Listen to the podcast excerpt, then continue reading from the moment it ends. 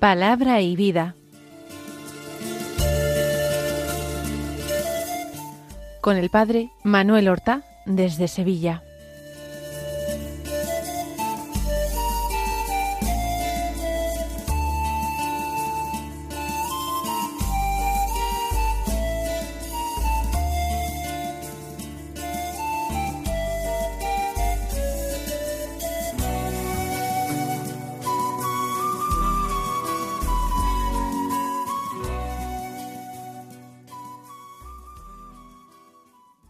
En el nombre del Padre y del Hijo y del Espíritu Santo.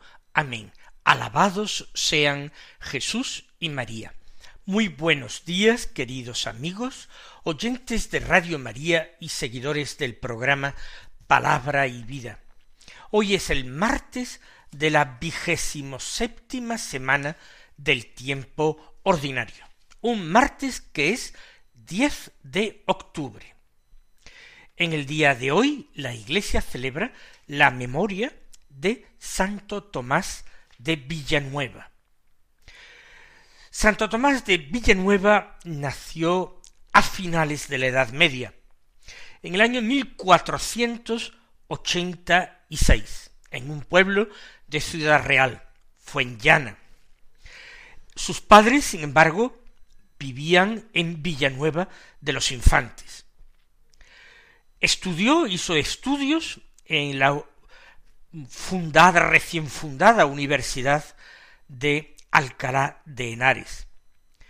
Y después de haber conseguido todos sus grados, terminó siendo maestro de esta universidad por su gran formación. Fue ordenado sacerdote y llegó a ser más tarde arzobispo de Valencia. Allí se mostró como un buen pastor, un hombre que vivió en una gran austeridad personal, que vivió una real y concreta caridad para con los pobres, y que estaba lleno de celo apostólico y además de prudencia en el gobierno. Murió santamente el día 8 de septiembre de 1555. Escuchemos ahora la palabra de Dios que se proclama en la misa de hoy. Ayer como primera lectura escuchábamos el libro del profeta Jonás. Y hoy vamos a continuar la historia o la parábola de Jonás en el capítulo tercero. Concretamente los versículos uno al diez, que dicen así. El Señor dirigió la palabra por segunda vez a Jonás. Le dijo así, ponte en marcha y ve a la gran ciudad de Nínive. Allí les anunciarás el mensaje que yo te comunicaré. Jonás se puso en marcha hacia Nínive, siguiendo la orden del Señor. Nínive era una ciudad inmensa, Hacían falta tres días para recorrerla. Jonas empezó a recorrer la ciudad el primer día, proclamando dentro de cuarenta días Nínive será arrasada. Los ninivitas creyeron en Dios, proclamaron un ayuno y se vistieron con rudo sayal, desde el más importante al menor. La noticia llegó a oídos del rey de Nínive, que se levantó de su trono, se despojó del manto real, se cubrió con rudo sayal y se sentó sobre el polvo. Después ordenó proclamar en Nínive este anuncio de parte del rey y de sus ministros que hombres y animales, ganado mayor y menor, no coman nada, que no pasten ni beban agua, que hombres y animales se cubran con rudo sayal e invoquen a Dios con ardor, que cada cual se convierta de su mal camino y abandone la violencia, quién sabe si Dios cambiará y se compadecerá, se arrepentirá de su violenta ira y no nos destruirá. Vio Dios su comportamiento, cómo habían abandonado el mal camino, y se arrepintió de la desgracia que había determinado enviarles, así que no la ejecutó. Eh, esta segunda parte, todavía hay una tercera parte en esta historia de Jonás, que si Dios quiere, escucharemos y comentaremos mañana. Pero esta segunda parte es verdaderamente deliciosa y llena de una profunda y gran enseñanza. Dios da segundas oportunidades.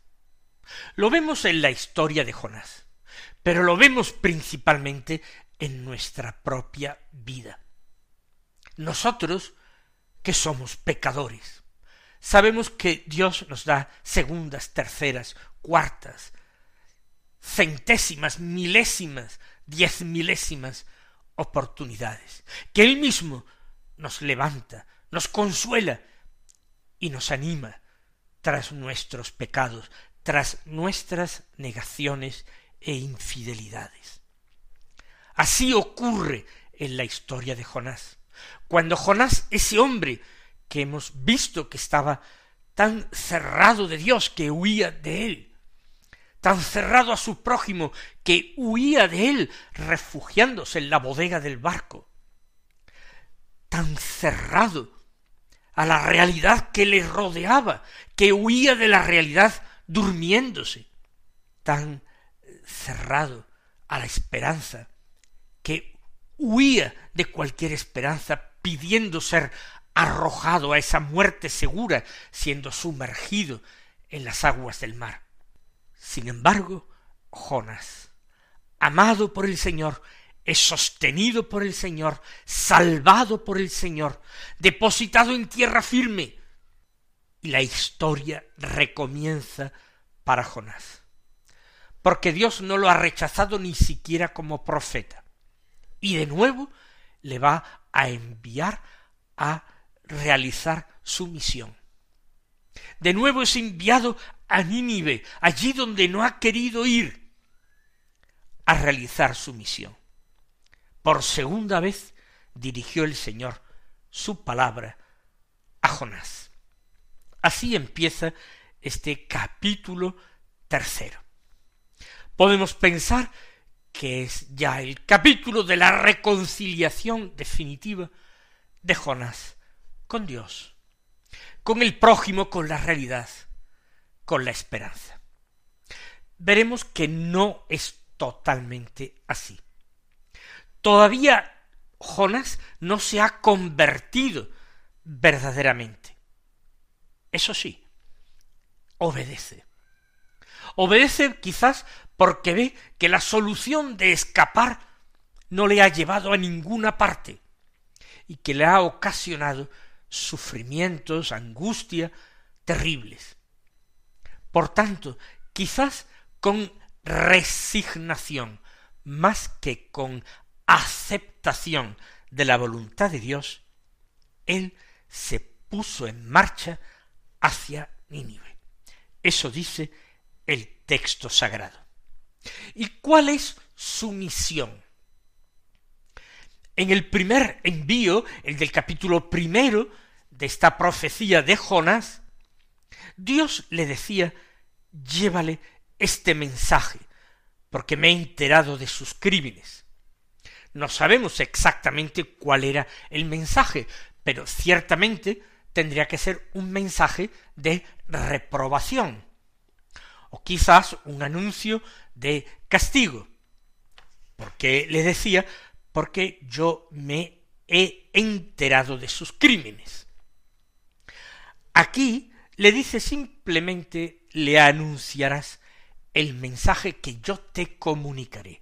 Adviertan ustedes que el Señor Dios se expresa en futuro, en presente para realizar la primera parte del mensaje. Ponte en marcha, ahora, ve a la ciudad de Nínive, ahora, en presente. Y luego cambia el tiempo verbal. Allí en Nínive les anunciarás el mensaje que yo te comunicaré. Dos futuros. El mensaje lo anunciarás, pero ¿cuál? Yo te lo comunicaré en futuro. Por tanto, Jonas todavía no conoce el mensaje. Anunciará un mensaje que todavía no le ha sido revelado. El mensaje que yo te comunicaré. Eso sí, ponte en marcha ya. Ve a la gran ciudad de Nínive ya. Recuerden el envío que el Señor realiza del patriarca Abraham. Sal de tu tierra, de la casa de tu padre, a la tierra que yo te mostraré. Dios exige desde el primer momento la fe en su palabra, la obediencia a su palabra, la obediencia de la fe. Aunque la tierra que Abraham todavía no conoce, se le revelará más tarde, a la tierra que yo te mostraré. Y a Jonás tampoco se le revela el mensaje, el mensaje que yo te comunicaré, tú se lo anunciarás a la ciudad de Nínive. Y así parte Jonás.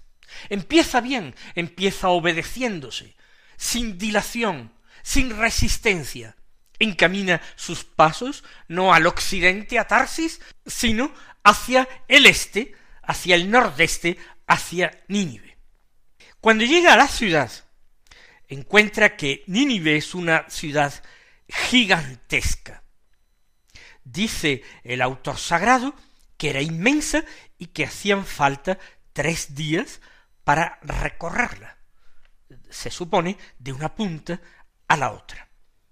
Y Jonás empieza a recorrer la ciudad el primer día proclamando. Al llegar a Nínive parece que no ha recibido una nueva comunicación de Dios. Todavía Dios no le ha enseñado el mensaje que debía transmitir. Pero Jonás quizás está imbuido de su propia experiencia. Y según su propia experiencia, una experiencia mal interpretada, mal discernida y si ustedes quieren mal digerida, su experiencia es la de que la desobediencia a Dios entraña siempre un castigo. El pecado no queda impune. El delito siempre es descubierto por Dios y acarrea un castigo. Si él ha sufrido semejante castigo por su desobediencia, cuánto más será el castigo de Nínive ante sus muchos crímenes. Por tanto, sin que nosotros conozcamos que Dios le haya revelado a Jonás un mensaje concreto que deba predicar, él empieza a recorrer la ciudad proclamando dentro de cuarenta días Nínive será arrasada. Se da un plazo de cuarenta días que equivale a una etapa. El cuarenta es un número simbólico. Será arrasada la ciudad en cuarenta días. No hay, por tanto, posibilidad de arrepentimiento. No se predica la conversión de Nínive. No se predica la conversión de Nínive, solamente el castigo de Dios a Nínive.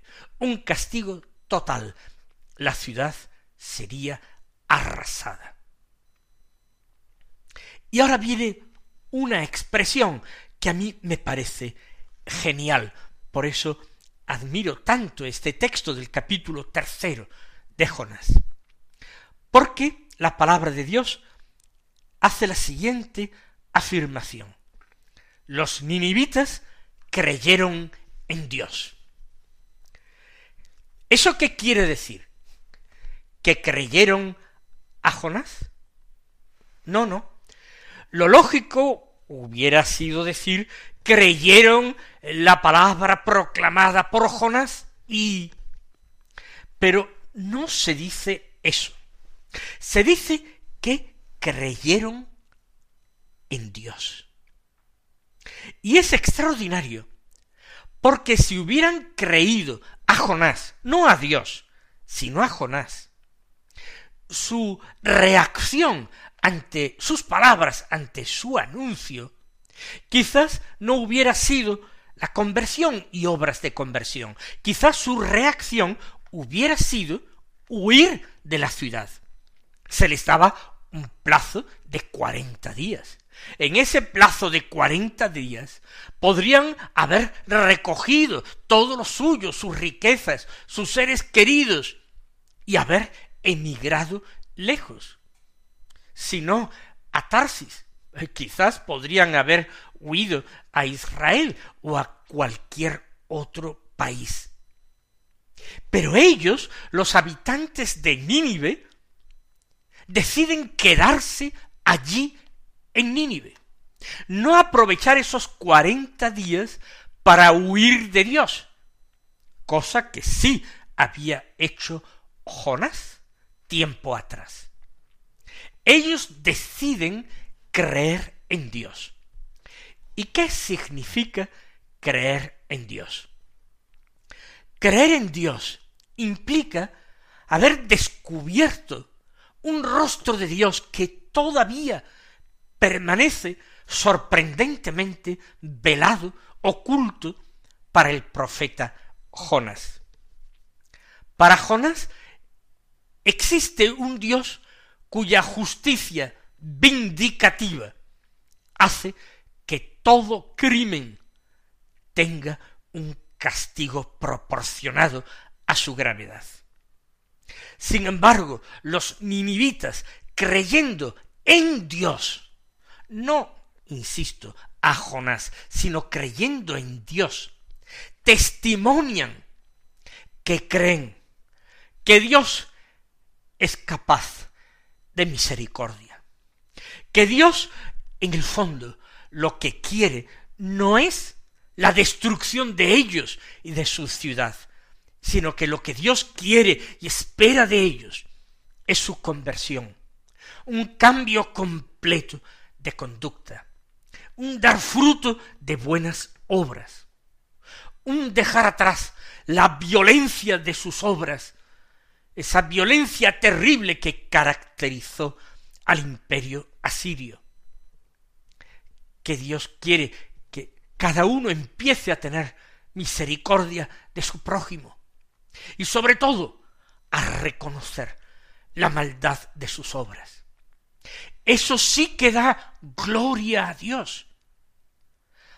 Que los hombres fiados, fiados de Dios, habiendo descubierto ese rostro de Dios, se arriesguen a permanecer en su presencia, ante su faz, sin huir de él, pero cambiando de conducta. Cuánta gloria dieron los ninivitas a Dios en aquel momento. Cuánta gloria dieron a Dios. ¿De qué manera los ninivitas para nosotros son hoy los verdaderos profetas de Dios, los que nos hablan de esa confianza en la divina misericordia que hay que poner en Dios y también en la exigencia de conversión que Dios nos plantea. Los ninivitas no creyeron, como parece que algunos hoy día creen, en una misericordia que no pasa a través de un camino de conversión. Como si Dios apartara sus ojos del mal para no enterarse. Como si Dios abandonara la justicia para tratar de igual modo al justo y al criminal. No, Dios no actúa así. Dios salva a los justos. Y tan justo es el que siempre actuó bien como el que ante la revelación, ante el descubrimiento del mismo Dios, le da honra y gloria, condenándose a sí mismo, reconociendo el mal que hay en su vida, el pecado que ha constituido la historia de su vida, convirtiéndose a Dios, es decir, convirtiéndose a la misericordia. ¿Qué hizo sino aquel a quien nosotros llamamos el buen ladrón cuando estaba en la cruz y reconoció sus crímenes delante de su otro compañero crucificado como él y delante de todo aquel que quiso escucharle. Nosotros estamos aquí pagando por los crímenes que hicimos, pero este Jesús no ha hecho nada. Y después de reconocerse culpable, acudiendo a la misericordia, no pidiéndole Señor, líbrame de este castigo, baja de la cruz y haz que nosotros bajemos también contigo. No, le dice simplemente, acuérdate de mí cuando llegues a tu reino. Ese es el camino del buen ladrón, ese camino de fe que mereció de parte de Jesús, esa palabra de salvación. Hoy estarás conmigo en el paraíso. Así actuaron los ninivitas. Por eso en el Evangelio nuestro Señor Jesucristo los puso también de modelos. Los ninivitas se convirtieron por aquel anuncio equivocado, disparatado de aquel pobre profeta que fue Jonás. Y sin embargo, aquí hay alguien que es más que Jonás, que puede hablar mejor que Dios que Jonás, que puede descubrir su rostro, que lo está descubriendo mucho mejor que lo que hizo Jonás. Y sin embargo, tantos corazones permanecen endurecidos a su requerimiento, a su llamada a la conversión, a la esperanza, a la confianza.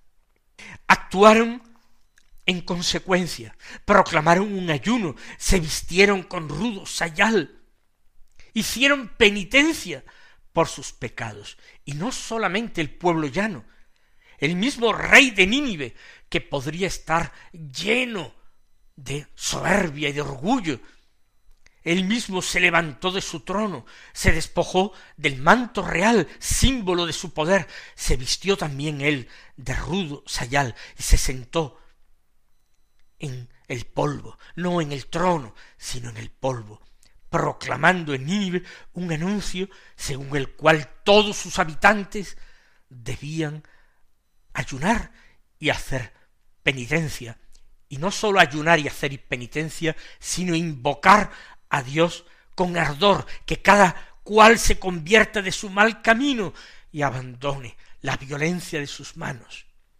¿Quién sabe si Dios cambiará, se compadecerá, se arrepentirá de su ira y no nos destruirá?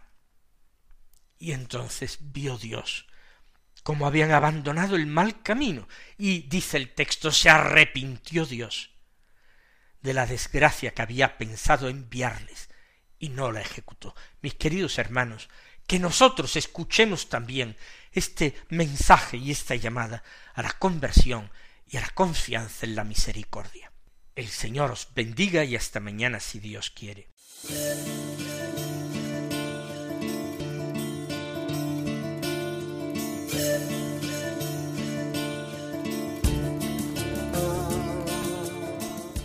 Han escuchado en Radio María Palabra y Vida un programa que dirige el padre Manuel Horta.